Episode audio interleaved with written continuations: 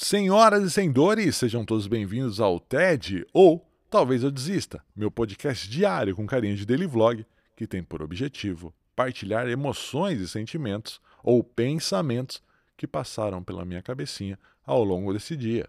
Tem muita gente me falando assim: ah, Jean, você fala que seu podcast é diário, mas esse podcast não é diário. E eu tenho que te corrigir, porque ele é diário sim.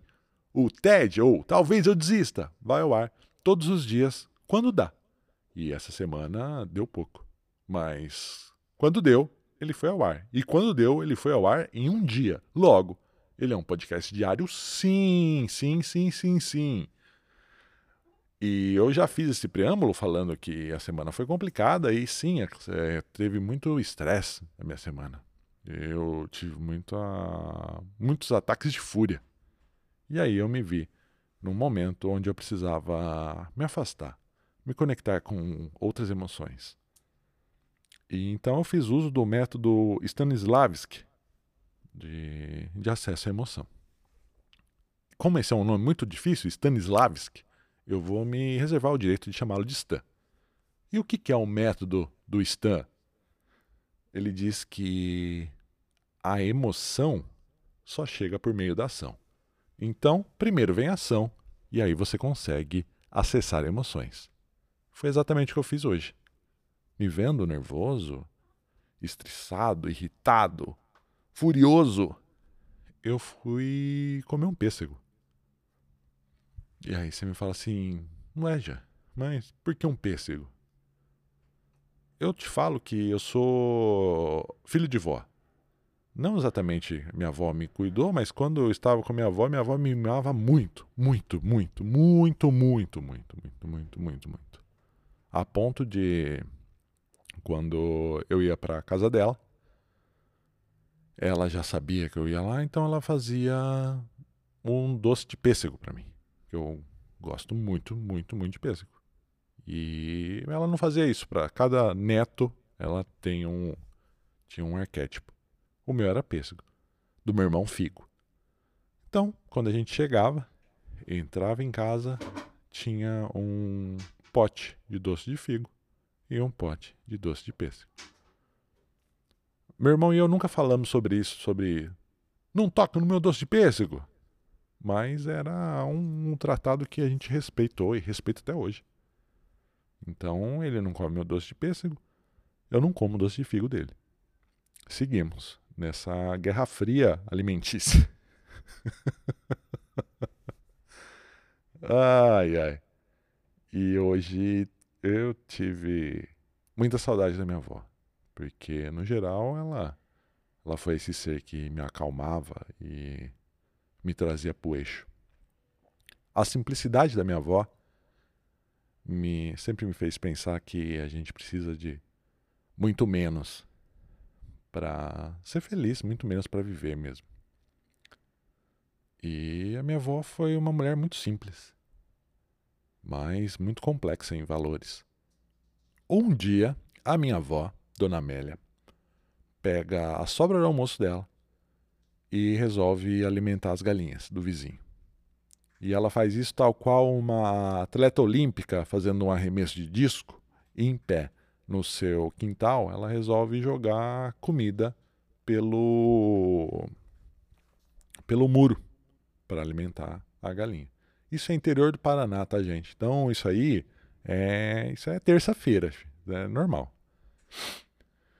Acontece que nesse arremesso a minha avó se desequilibra, cai e quebra o fêmur. E aí começa é o começo do fim a minha avó passa por uma cirurgia, coloca uma prótese na, na cabeça do fêmur, a fisioterapia não evolui tão bem e minha avó, Dona Amélia, fica acamada. E quando ela fica acamada, ela vem morar com a gente. Porque teria mais, mais acesso, e, e, enfim. E vem morar com a gente e acho isso muito legal. Foi um ótimo ano. mesmo uma camada, ah, eu tendo, eu poder ter minha, minha avó por perto me fazer muito bem. E foi muito bom. Eu lembro de um dia tá, tá meio irritado com ela. Fala assim: Mas vó também, hein? O que, que a senhora tinha que alimentar a galinha dos vizinhos? Eu, hein? É do vizinho. Ele que fosse lá colocar comida para ela. E a minha avó me disse: Então, é que o vizinho me dá ovo. E eu só consigo saber que o ovo é de qualidade porque sou eu que alimento a galinha do vizinho. Eu demorei um tempo para entender e para dar razão para minha avó.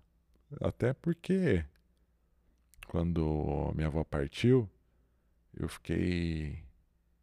Ah, o meu luto passou pela irritação. E. Mas hoje eu entendo que a minha avó tem bastante razão.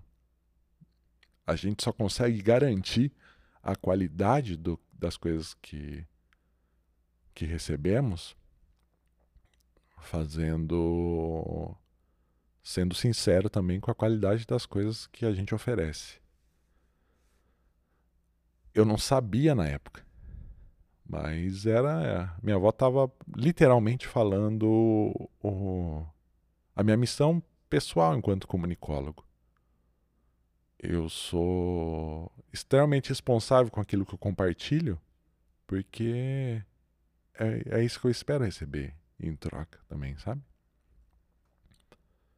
E essa semana, nessa quantidade de irritação e estresse, eu pensei muito nisso. Que talvez eu estivesse partilhando coisas não tão boas. Ou melhor, que eu devesse partilhar coisas melhores. Porque aí eu vou melhorar a qualidade do que eu recebo. Então acessei minha avó. Então eu fiz o uso do método STAN para acessar minhas emoções, melhores emoções e partilhar coisas boas. Partilhar coisas melhores. Partilhar o ensinamento de uma senhora que partiu com seus 76 anos. A minha avó partiu em 2015. 2015 foi um ano muito complicado. E a minha avó, ela tinha o hábito. Ela olhava meu cabelo, meu cabelo cacheado, era, era, foi muito mais cacheado, né? Ela falava assim: Meu Deus, olha que cabelo pretinho desse menino.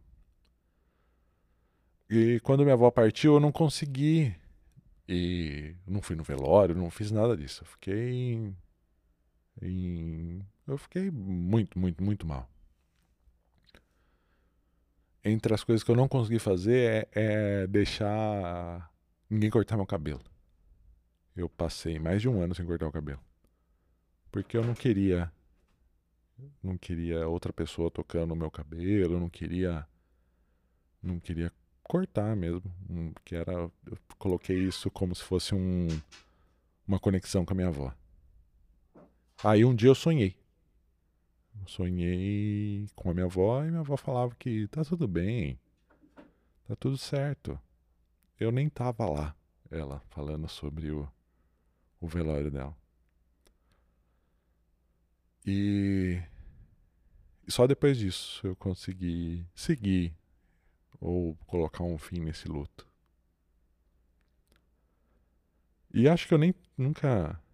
Eu já, já havia falado disso para algumas pessoas de forma muito pontual, assim, mas eu nunca tinha falado realmente da, da importância que foi a minha avó. E de como ela tinha me conectado com comunicação, de como isso era um, era um, um valor para mim desde então. Ai, ai. Minha avó foi foda, cara. E cá estou cumprindo com o nosso combinado, partilhando coisas boas, torcendo para que coisas boas também cheguem até você. Um beijo. Esse é o TED. Talvez eu desista. Mas não hoje. E não por ela. Beijo.